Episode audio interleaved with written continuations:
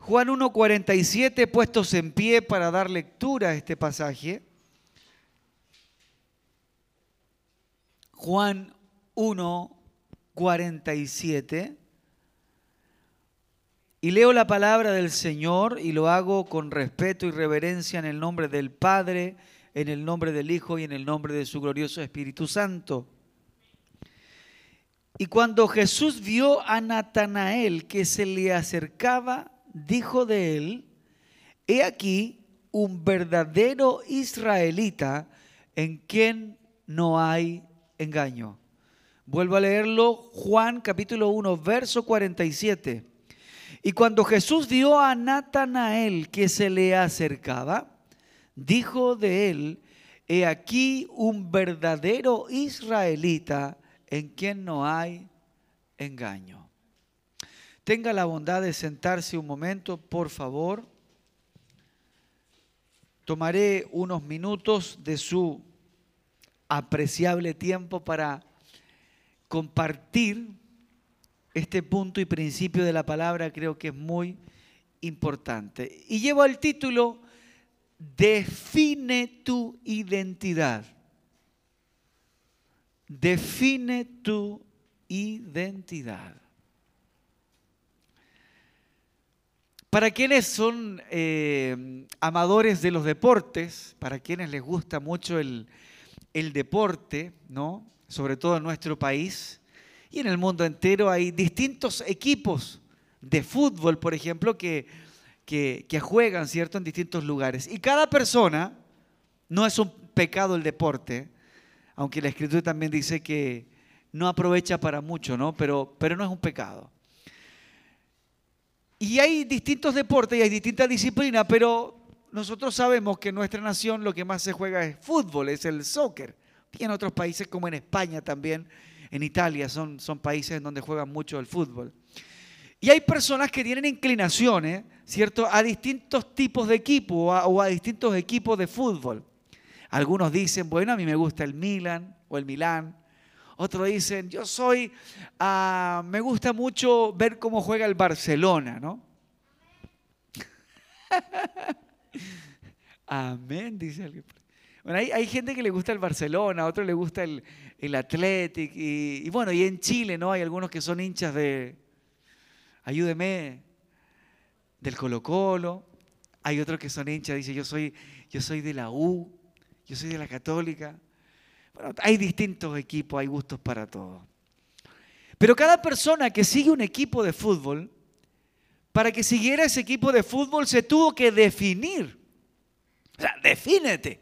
Eres de un equipo cuando gana y luego cuando pierde tú dices, no, yo soy de otro equipo. A mí me gusta ser del equipo que gana. No, tienes que definirte. Tienes que definirte. Ya sea que tu equipo gane o ya sea que el equipo de fútbol que tú escogiste pierda. Pierda. Cuando nosotros llevamos esta realidad, me impacta porque increíblemente la gente del mundo la gente que aún no ha recibido a Jesús en su corazón tiene más definidas sus prioridades que los mismos cristianos, que los mismos creyentes. Vuelvo a decirle, la gente que está en el mundo y que se esfuerzan por apoyar a sus equipos que a ellos les gustan, porque ellos dicen, yo me definí, a mí me gusta el Real Madrid. Y la gente lo apoya y va al estadio y, le da ánimo y están ahí, ¿no? Y a, mí, a mí me asombra que ellos tengan más carácter al definir cosas como esas que la misma iglesia. Que la misma iglesia. A veces usted le pregunta a alguien, bueno, ¿usted es cristiano? Y como que dudan un poco. Dudan un poco. Otros no quieren ser cristianos porque consideran que hay muchas eh, restricciones en el cristianismo. O utilizan palabras como, no, es que la iglesia me prohíbe muchas cosas. Y la verdad que no es la iglesia, es la palabra del Señor. Y fíjese usted que cuando Jesús se encuentra con Natanael, le dice, Natanael, tú eres, y aun cuando lo ve a la distancia, ¿no? Le dice Cristo a Felipe, le dice, oye, he allí un verdadero israelita, en quien no hay engaño. cómo Cristo conocía la identidad de Natanael.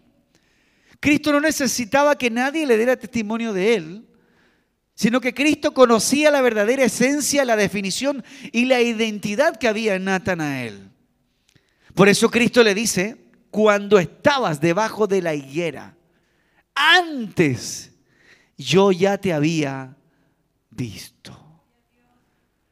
Usted antes de venir aquí, usted antes de asistir a una reunión, a un culto, a una actividad del cuerpo de Cristo, Dios te ve. Y Dios te conoce y Dios sabe cuál es tu definición verdaderamente ante el Señor. ¿Cuál es nuestra verdadera identidad? Dios sabe si somos verdaderamente creyentes, cristianos, creedores en Dios y en la fe por a través de su palabra o no lo somos. Y el Señor quiere que tengamos una convicción, que al salir de este lugar en esta mañana, sepamos verdaderamente quiénes somos. Porque si usted no sabe quién es, si usted no tiene una identidad definida espiritualmente, el día de mañana alguien va a tocar la puerta de tu casa y te va a presentar un libro y te va a confundir. Si usted no tiene clara su identidad de quién es espiritualmente, el día de mañana te vas a encontrar con alguien en el camino y en la ruta de tu vida y alguien te va a decir, yo creo esto. Y si no tienes una base y si no sabes definitivamente en qué bando estás, vas a tomar cualquier rumbo. Vas a tomar cualquier rumbo. Años atrás me acuerdo que celebramos el primer matrimonio en una casa de oración que iniciamos acá en Angol. El primer matrimonio. Y sabes que la pareja que inició este matrimonio, que formalizó su relación, eran cristianos. Cristianos evangélicos pentecostales. Le voy a agregar yo ahí para que entienda el concepto. Y eran cristianos evangélicos pentecostales. Y llegaron a la iglesia, asistían juntos a la iglesia y dijeron, bueno, vamos a formalizar nuestra reunión y nos vamos a casar por el civil y luego le vamos a pedir a Dios la bendición en el altar de la iglesia. Y llegaron a un humilde lugar donde nosotros alabamos, alabamos al Señor, un lugar de tres metros de, de, ancho por cuatro o cinco metros de largo. Allí nos reuníamos y adorábamos a Dios. Y esta pareja dijo, yo me quiero formalizar y recibir la bendición de Dios y quiero que en ese altar de Dios Dios nos bendiga. Perfecto, lindo, una familia cristiana. Se casaron, formalizaron su relación y fueron al altar de Dios a pedir que Dios bendijera su matrimonio. Cualquiera diría, he allí una pareja cristiana temerosa de Dios. Pero al tiempo alguien visitó el hogar de esta pareja. Ellos abrieron la puerta de su hogar a ese alguien que les visitó. Les visitó una vez, dos veces, tres veces, y ya después no vi más a la pareja en la iglesia. Entonces yo me acerco y le digo, hermanos, ustedes se casaron en la iglesia, son cristianos, tienen una hermosa familia. ¿Qué ha pasado? Que no les hemos visto, se han distanciado de la obra del Señor. Ustedes amaban a Dios. ¿Qué pasó? Es que saben, no vamos a asistir más a su iglesia porque creemos que el libro mormón tiene la verdad del Evangelio. Perdimos a esa pareja. Y algo me decía en mi corazón que no estaban tomando una decisión correcta. Pasaron algunos meses solamente y sucedió lo que nosotros veíamos con mi esposa que iba a pasar. Se, se separaron se divorciaron. El esposo por un lado se fue de casa y la mujer y la cristiana quedó sola con sus pequeños en casa, separados. Hasta hoy no sé qué ha pasado en esa relación. Pero cosas como estas suceden porque no hay una identidad definida de lo que realmente somos espiritualmente. Cuando usted entiende quién es, a quién sirve, quién le llamó y qué es lo que aquel que le llamó le promete en la palabra y usted cree con fe en la palabra que eso es verdad, entonces nadie lo va a mover a usted de su condición. Y hoy la iglesia se necesita definir. Se necesita definir. O vamos a ser verdaderamente cristianos el resto de nuestra vida y le vamos a transmitir este mismo principio a nuestros hijos y le vamos a decir a nuestros hijos, esta familia es cristiana.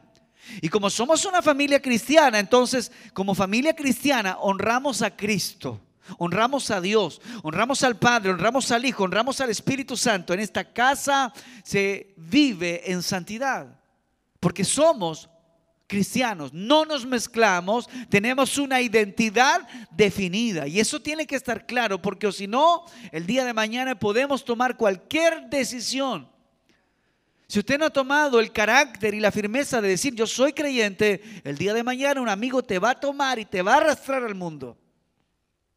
O alguien va a llegar con cosas del mundo y las va a meter a tu casa. Pero necesitas tener un carácter.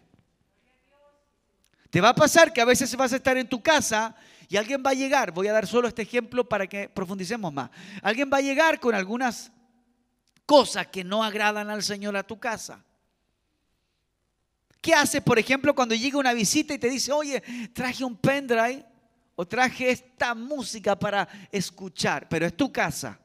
Pero ese de afuera llega con música que no fue creada para alabar a Dios y que no habla de Dios y que no exalta al Señor. Y llega gente de afuera de tu casa con música de afuera de tu casa a tu casa y pone música. Entonces, ¿qué haces tú? ¿Le dice ponla pero bajito o le dice espérate? ¿Es música cristiana lo que tú traes en ese pendrive? No, entonces no la ponga. Porque eso va a contaminar los oídos de mis hijos, va a contaminar el ambiente de esta casa. Aquí solo escuchamos alabanza. Escuchamos prédica, escuchamos cosas cristianas. Ahora, hago otro paréntesis. Hay realidades cuando en una familia solo uno es cristiano, es más complejo.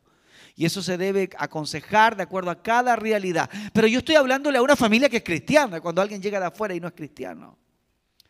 O de repente te viene a ver tu compadre, ese amigo de trabajo, eh, y, viene y te dice, eh, mira, vine a verte, traje una carnecita, y bueno, tú sabes que yo no voy a la iglesia, no soy de los aleluya, pero, pero traje una carnecita y mira, y me puedo tomar esta botellita de vino, yo sé que tú no tomas, pero, pero yo me puedo tomar esta botellita de, de vino, yo tranquilito aquí, ¿qué haces? Y a veces nosotros por respeto decimos, bueno, en realidad sí, sí, tengo que respetarlo. No, espérate, está en tu casa. Está en tu casa. Y si tus hijos ven eso, ¿qué ejemplo le vas a dar a tus hijos? Tus hijos van a decir, ah, entonces se puede. Claro, porque viene un amigo de mi papá y mi papá lo dejó, aunque somos cristianos, pero si mi papá lo dejó, entonces no es tan así, no es tan malo, se puede. Y lo que no estamos entendiendo es que una cosa lleva a la otra. Entonces, la definición de lo que somos espiritualmente es tremendamente importante. Hay un texto muy claro en Mateo capítulo 12, escúchelo, versículo 30. Y el Señor dice, en Mateo 12, verso 30, dice, el que no es conmigo contra mí es. Y el que conmigo no recoge desparrama. O sea, Dios es muy claro en eso. Dios me dice, Pablo, o eres de los míos o no eres de mi equipo. Por eso es que daba al principio ese, ese ejemplo, ¿no? De que los hinchas, ellos son definidos. Dice, yo soy del Barcelona, yo jamás me voy a poner una, una, camiseta del Inter de Milán. No, no, no, discúlpame, yo soy del Barcelona. A mí el 10 no me lo saca nadie de la espalda. Entonces, ellos están definidos. Pero a veces llegamos a un trabajo y entonces usted no quiere decir que usted es cristiano porque quizás todos los que están alrededor de tu trabajo no son cristianos. Entonces, si usted dice que usted es cristiano en su trabajo, usted va a desontonar. ¿Me entiende? O quienes estudian. No sé cómo será mucho la dinámica allí, pero, pero qué lindo sería de repente que quienes estudian digan, bueno, yo me presento. Bueno, no sé si hoy día se hace eso, ¿no? Pero, pero cuando uno llegaba a un curso, cuando yo estudiaba en aquellos años, cuando uno llegaba a un curso, uno se presentaba y decía, eh, buenos días profesor, buenos días compañero, bueno, quiero contarles que mi nombre es Pablo eh, Martínez y, y bueno, y soy cristiano. Nadie dice eso hoy día, porque capaz que te linchen ahí mismo en la sala, ¿no? Bueno, yo no decía eso porque yo era niño en ese tiempo, no, no, conocía el Evangelio. Pero, pero, pero muchos hoy día guardan silencio en su identidad por no eh, influir en el sistema, para no ser mirados mal, para que el sistema no los mire como un bicho raro, cuando en realidad Dios nos exige definirnos en nuestra espiritualidad. ¿Sabe que a veces la música que te oyen tus vecinos escuchar manda un mensaje para afuera de qué identidad tú tienes en tu casa? Porque si te ven salir con una Biblia el día domingo a la iglesia, pero luego el lunes, martes, miércoles, jueves y viernes, te escuchan otras cosas en tu casa y escuchan gritos en tu casa y escuchan peleas en tu casa, entonces están mandando un mensaje hacia afuera con una identidad poco clara, porque ellos dicen, ¿cómo? Pues, pues, si va a la iglesia el fin de semana, pero en la semana no entiendo. Escucha esto, hace esto otro, habla así. Entonces tenemos que aprender a definirnos. Me gusta el texto de Mateo 12, verso 33. Dice, o haced el árbol bueno y su fruto bueno, o haced el árbol malo y su fruto malo. O sea, definámonos, ¿qué vamos a hacer? ¿Vamos a hacer un manzano podrido o vamos a hacer un manzano que dé buenas manzanas? Vamos a ser un cristiano, pero un buen cristiano, o vamos a estar desde el otro lado de la vereda. Vemos entonces allí cómo Dios presiona al creyente, a la iglesia, a tener una identidad clara y definida espiritualmente. Mira el texto de Mateo 26, por allá por el eh, versículo 70 y algo, ¿no? Vamos a buscar, por aquí está. Bendito es el nombre del Señor. Alabado es el nombre del Señor. Estoy buscando con la mano izquierda, yo soy diestro, soy derecho. Ya, Mateo 26, versículo 73. Dice, un poco después acercándose los que por allí andaban, dijeron a Pedro, verdaderamente también tú eres uno de ellos, porque aún tu manera de hablar te descubre. En el tiempo cuando arrestaron a Cristo, Pedro se encuentra en una situación en donde estaba rodeado de gente que no eran devotas del Señor, no eran seguidores presenciales del Señor, pero conocían la esencia y las características de Cristo Jesús. Y estos que no eran devotos cristianos, que eran medios tostados, no podemos decir, la Biblia no habla de la, eh, de la definición espiritual de quienes le preguntaron, pero le dicen a Pedro, verdaderamente tú eres uno de ellos, porque tu hablar, eso dice, ¿no? ¿Eso dice? Porque tu hablar te delata, dice otra versión. Te delata. O sea, la forma como Pedro hablaba, mandaba mensaje a la gente de que Pedro era un cristiano. Podría preguntar, ¿cómo hablas? ¿Cómo hablas. Cuando hablas, se nota una diferencia entre tu hablar y un hablar de aquellos que no conocen a Jesús. ¿Cómo hablas? Pedro hablaba diferente, algo era distinto en su hablar. Principios, tonalidades, formas, la Biblia nos da grandes detalles de esa, situación. Pero la forma como él hablaba genera una diferencia en el mundo. Otros señalan que la ropa que Pedro usaba lo caracterizaba y lo definía como seguidor de Cristo. Yo puedo decir, ¿cómo vistes. Entonces, ellos tenían una definición. Cuando los veían, yo imagino aquí, ¿no? Cuando los veían, sabían, ah, allá va un cristiano. Y cuando había alguien en medio de algún diálogo, ellos decían, aquí hay un cristiano. Porque se reflejaba algo diferente en ellos.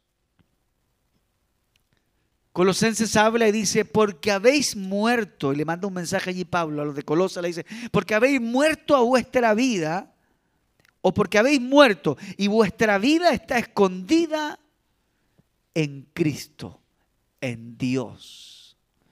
Colosenses 3:3. Vuestra vida está escondida en Dios. No allá afuera. Nuestra vida se esconde en el Señor. Y Pedro lo señala allí en el capítulo 2, verso 10 de Primera de Pedro. Dice, pues vosotros en otro tiempo no erais pueblo, pero ahora sois el pueblo de Dios. Antes no erais pueblo. Antes eras de afuera. Antes estabas lejos del Señor, pero ahora eres pueblo de Dios no habéis recibido misericordia o no había recibido misericordia, pero ahora habéis recibido misericordia. Antes no había sido alcanzado, pero ahora habéis sido alcanzados. Entonces seamos como aquellos que vivimos en la misericordia, seamos como aquellos que vivimos en la gracia, no como aquellos que aún no alcanzan la gracia y la misericordia del Señor. Pablo lo vuelve a marcar en Romanos 6, versículo 6, dice, y sabiendo esto, que nuestro viejo hombre fue crucificado juntamente con él para que el cuerpo del pecado sea destruido a fin de que no sirvamos más al pecado. Está hablando de definición. No puedes, no podemos ser iglesia. Y no le hablo a, a esta denominación o a quienes están solamente en esta congregación en esta mañana. Hablo en términos macros de la iglesia cristiana. No podemos decir somos iglesia pero estar en pecado. No pueden salir dos tipos de agua de una sola llave. O sale agua amarga o sale agua dulce. Alguien me oye y dice, error, pastor. También puede salir agua tibia de una llave. No diga eso, porque Dios dice que a los tibios los vomita de su boca. Entonces, o sale agua para nosotros, o sale agua fría, o sale agua caliente. Dice, no, porque si la pongo al medio sale agua tibia. Dios no quiere nada con los tibios porque los tibios marcan una identidad no definida. Que vamos para donde nos conviene la corriente. Vamos para donde nos lleva la ola del mar. Necesitamos tener un carácter espiritual definidos. Y como dice una frase que no está en la Biblia, pero yo la cito en esta mañana, somos cristianos aquí y en la quebrada. No está en la Biblia eso. Pero es lo que falta. Es lo que falta. Muchos años atrás, año 2006, me encontraba en la ciudad de Lebu trabajando rodeado de gente que no era cristiana. Y nosotros llegamos ahí sin conocer a nadie, entonces eh, todos muy buenos para la broma, la talla, los chistes, doble sentido, qué sé yo. Pero sabes que entre todo ese grupo conocí a alguien y que me llamó la atención su forma de ser. Era tranquilo, era calmado y era calladito cuando le preguntaban algo, hablaban. Y donde lo mandaban, iba. Llegaba a la hora del trabajo y se iba del trabajo a la hora que correspondía. Y nos hicimos muy amigos. Todo el tiempo que estuve trabajando en Levo nos hicimos muy amigos, porque me daba gusto hablar con él. Sentía una paz con él, me sentía tan bien. Yo era cristiano. Y yo creo que él hasta era más cristiano que yo. ¿Sabe? Yo me sentía tan bien con él. Y un día me dice, oye, después del trabajo, ¿qué vas a hacer? No sé, no conozco mucho la ciudad. Me dijo, yo te invito a pescar, me dijo. Y nos fuimos a predicar, no nos fuimos a predicar, nos fuimos a pescar. Y cuando nos fuimos a pescar ahí a uno de los muelles de Lebu, oye, pero todo el rato hablando del Señor. las cosas de Dios, de las cosas de Dios, de lo lindo que es el Señor, la presencia de Dios, de lo grande que es Dios, de lo poderoso que es Dios. Qué lindo cuando te encuentras con alguien y solo habla de las cosas del Señor. Porque eso nutre tu vida espiritual. Pero a veces cuando te encuentras con gente y solo hablamos del mundo, solo hablamos de las cosas de afuera, solo se hablan de negocios, solo se habla de logros, de, metas eh, en la tierra, al final eso como que es tóxico, como que al final no te edifica, como que quedas saturado de tanta cosa y hasta la mente se te cansa. Pero qué bueno es cuando hablas con gente solo de las cosas del Señor. Es inevitable que hay momentos en donde hay que ¿cierto? Hablar de otras cosas, de otros temas, sobre todo aquellos que trabajan, ¿cierto? En su vida diaria. No pueden estar hablando del Señor a todo el mundo porque tienen que trabajar y tienen que hablar de ciertas cosas. Pero qué bueno y qué bien nos hace hablar del Señor. ¿Cuánto dicen amén a esa palabra, hermanos?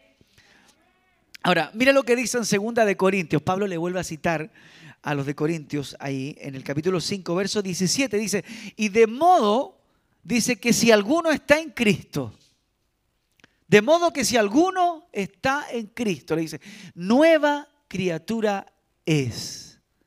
Hay un nuevo nacimiento, hay una nueva criatura. Para ellos, dice, las cosas viejas pasan, y aquí todas son hechas nuevas. Para los que están en Cristo, las cosas viejas pasan. Es lo que Dios quiere hacer. Dios quiere llevar a la iglesia a un nuevo nacimiento. Dios quiere llevar a la iglesia a un convertirse a Él, no a un convertirse al sistema o a la religión o a la misión o al templo. No, yo me convertí a la... No, Dios quiere que nos convirtamos a Él. Esta es una frase muy usada, pero la voy a citar. La religión no cambia, el pastor no cambia a nadie, no, no, no, no cambia a nadie el templo grande, chico, mediano, bonito, feo, no cambia a nadie. Solo Cristo cambia y transforma a los seres humanos. Y Dios desea que la gente se convierta a Él. Conviértase a Cristo, no a un sistema. Conviértase a Dios, no a una dinámica de un movimiento. Convirtámonos al Señor. Eso marcará la diferencia y definirá cuál es tu identidad. Efesios 4:24 dice, y vístanse del nuevo hombre, puedo decir de la nueva mujer también, creado según Dios en la justicia y la santidad de la verdad. El creyente definido, el que cree en Dios y tiene su identidad clara, se viste del nuevo hombre y de la buena mujer y de la, nueva mujer. Aquí no está hablando de vestidura eh, física. Aquí está hablando de una vestidura espiritual. Vístanse de buenas obras. Vístanse de buenas acciones. Vístanse de frutos de un hijo y de una hija del Señor. Pedro dice, porque ustedes son linaje del Señor. Son un linaje escogido. Quienes reciben a Cristo son linaje de Dios escogido y son un real sacerdocio, una nación santa, un pueblo adquirido por Dios, para que anuncien las virtudes del Señor, para que anuncien las virtudes de aquel que los llamó desde las tinieblas a la luz. Pregunto, ¿cómo estás anunciando al Señor? ¿Cómo estamos anunciando al Señor las virtudes del Señor? ¿A cuántos les has anunciado esta semana las virtudes de aquel que te sacó de las tinieblas a la luz, de aquel que te hizo un real sacerdocio que estaba destinado a otro final, a un final oscuro, un final de muerte espiritual, y te salvó y te hizo hijo. No te hizo un bastardo, no vale entienda la palabra, no te hizo un huérfano, te hizo hijo. Y Dios demanda que anuncies sus virtudes al resto. Por eso Pablo señala en Gálatas 2 capítulo 20 y dice, yo con Cristo estoy juntamente crucificado y ya no vivo yo, sino que vive Cristo en mí. Qué poderosa palabra y qué fuerte. Es fuerte porque ya no vivo yo. El no vivo yo quiere decir ya no hago lo que yo quiero, ya no voy donde yo quiero, ya no soy mis pensamientos, son los pensamientos de Dios en mí, ya no son mis propósitos, son los propósitos de Dios para mi vida, ya no son mis planes, son los planes que Dios tenga y permita y quiera desarrollar conmigo. Eso está diciendo, ya no vivo yo. O sea, Pablo dijo, el, el apóstol Pablo dice, el Pablo murió. El Pablo murió. Ahora está la voluntad de Dios para mi vida. Antes ustedes decían, yo voy a ir el domingo para allá. Ahora dice, si Dios quiere, iré.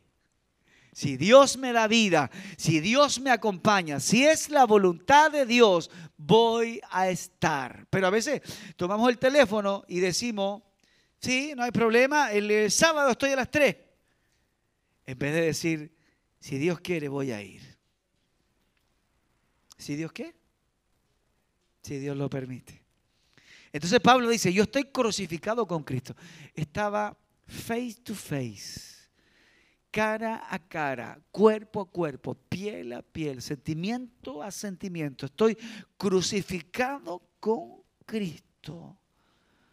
Y ya no vivo yo, Cristo vive en mí. Y lo que ahora vivo en la carne, reconociendo que había una humanidad en él, lo vivo en la fe del Hijo de Dios. O sea, mi vida terrenal en la carne la vivo en fe en la palabra, depositada en Dios, el cual me amó y se entregó a sí mismo por mí.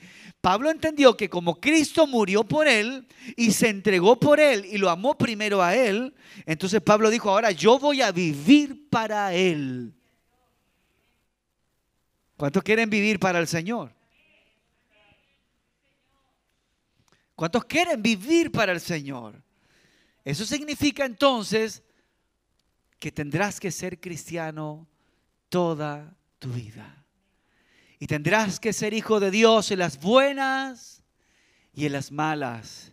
Y serás y servirás al Señor en salud y en enfermedad. Y en la mejor etapa de tu vida, y como dicen algunos predicadores en el, en el otro lado de la tierra, en la mejor temporada, o en la cama de un hospital, tendrás que servir a Dios con un buen sueldo o solo con lo justo, tendrás que servir a Dios. Eso al nuevo convertido ya no se lo dicen. Llega a la iglesia, viene a la iglesia el nuevo convertido le dice, bueno, ven a la iglesia y se va, el Señor te va a ayudar. No tienes trabajo, Dios te va a ayudar. No tienes un carro, un vehículo, Dios te va a ayudar. No tienes una esposa, ven a la iglesia, Dios te va a dar una esposa. ¿Tienes deuda? Ven a la iglesia, Dios te va a bendecir tanto que vas a pagar todas tus deudas. Pero no le hablamos la otra parte.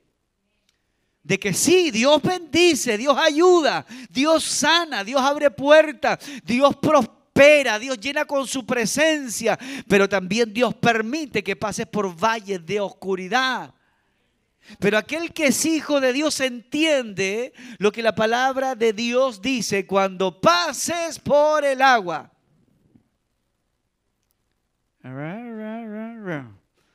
No te anegarás. Y cuando pases por el fuego, no te quemarás. El verdadero creyente sabe que aunque pase por la prueba, el Señor está allí con Él.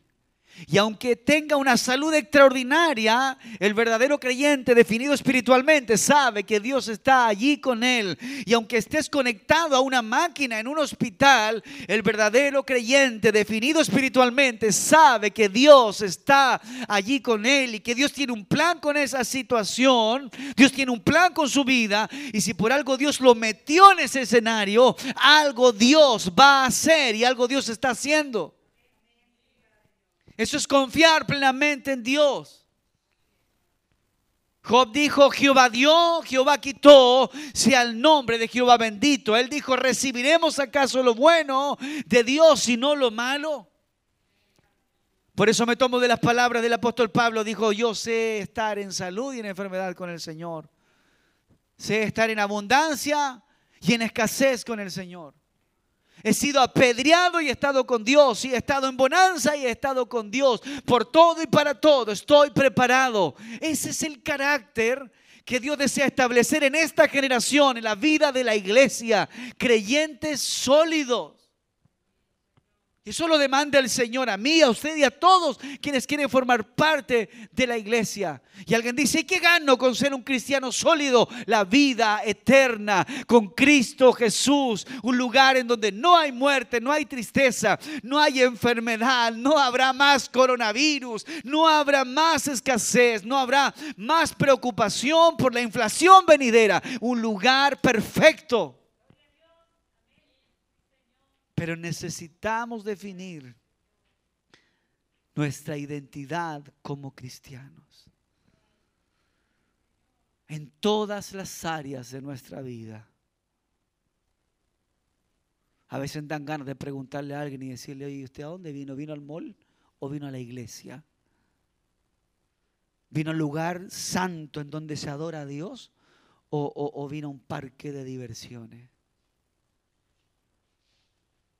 Bendito es el nombre del Señor. Filipenses 3:20 dice, más nuestra ciudadanía, y voy culminando con esto, dice, nuestra ciudadanía está en los cielos, de donde también esperamos al Salvador, al Señor Jesucristo. Si usted es cristiano y usted vive en Concepción, usted no es penquista. Y si usted es cristiano y usted vive en Santiago, entonces usted no es santiaguino. Y si eres cristiano, si vives en el sur, usted no es sureño. Y si estás en esta ciudad y eres cristiano, no eres angolino. Si eres cristiano, tu ciudadanía está en el cielo.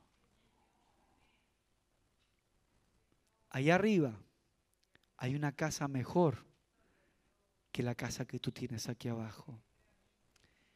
Y ahí arriba hay cosas más grandes que las cosas que tú consideras grandes aquí en la tierra. La ciudadanía de la iglesia está en el tercer cielo, dice la Biblia, en donde está la morada del Señor. El texto de Colosenses es muy decidero y claro en esto, en el capítulo 3, verso 1 al 3, dice, pues si habéis resucitado con Cristo, buscad las cosas de arriba, donde está Cristo sentado a la diestra de Dios. Poned la mirada en las cosas de arriba y no en las de la tierra, porque habéis muerto y vuestra vida está escondida con Cristo si habemos verdaderamente resucitado al Señor, no busquemos tanto lo que está aquí abajo, porque lo que está aquí abajo un día va a perecer.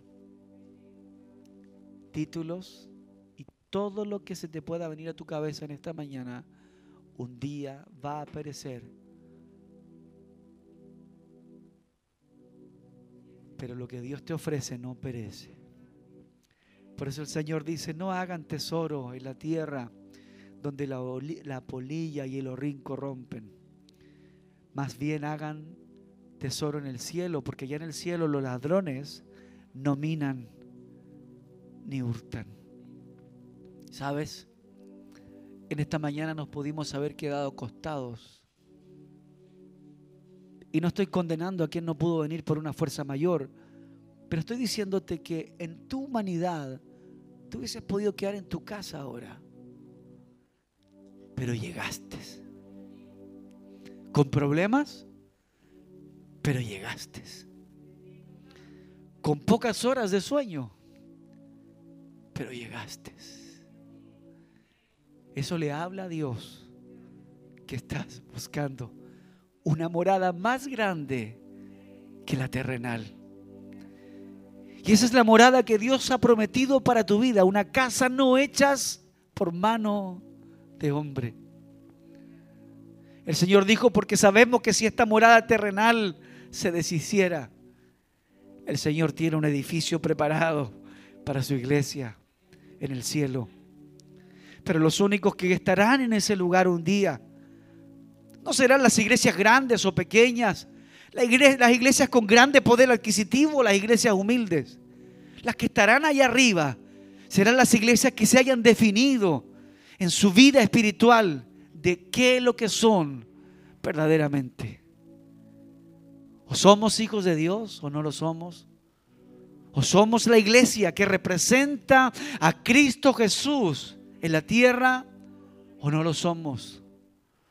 Somos la iglesia que se avergüenza de Dios o la iglesia que pone el nombre de Jesús en alto en todo lugar donde va donde Dios te lleve, en el trabajo donde Dios te plante. Usted dice, yo soy hijo de Dios y no me avergüenzo. Y si tengo que dejar este trabajo, aleluya, por mi fe lo voy a hacer. Porque más me vale a mí agradar a Dios que agradar a los hombres. Por eso Pablo dijo, Pedro dijo esas palabras. A Pedro le prohibieron predicar. Él dijo, a mí no me van a cerrar la boca. El día de mañana la vida te puede llevar a un trabajo en donde te puedan exigir ciertas cosas que tú sabes que atentan y corrompen los valores y los principios que Dios por años ha plantado en tu corazón, tendrás que decidir. O el trabajo que te genera ciertos beneficios temporales en la tierra, o tu integridad como hijo de Dios. La iglesia necesita definirse qué es lo que verdaderamente es. ¿Qué identidad tienes? Padre, te damos gracias porque tu palabra, Señor, a todos nos habla y a todos nos ministra. Padre mío, tu palabra, Señor, nos centra. Cuando nuestra vista se desvía, tu palabra nos marca el camino. Dios mío, cuando comenzamos muchas veces a alejarnos, Señor, con nuestros pensamientos de ti, tu palabra nos vuelve a ti. Nuestro corazón es vuelto a ti por tu palabra y te damos gracias. ¿Qué haríamos sin dirección tuya, Señor?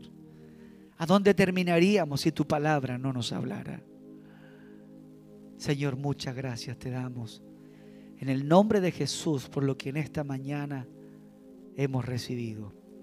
Fortalece la fe, fortalece la convicción y fortalece tus valores y principios y rudimentos en el corazón de tus hijos. Y si alguien hasta este día no ha tomado la decisión de servirte verdaderamente por el temor, Señora, cosas, trata con su corazón porque no hay una decisión más importante que el servirte. Josué lo dijo, Señor, yo y mi casa serviremos a Jehová. Ustedes decidan lo que harán, pero nosotros queremos servir al Señor. Padre, oro para que bendigas por esta palabra el corazón de tu iglesia y levantes esa generación poderosa, esa generación convertida que tú quieres usar en este tiempo. En el nombre de Jesús, te lo rogamos y te lo pedimos hoy. Amén y amén. Aleluya.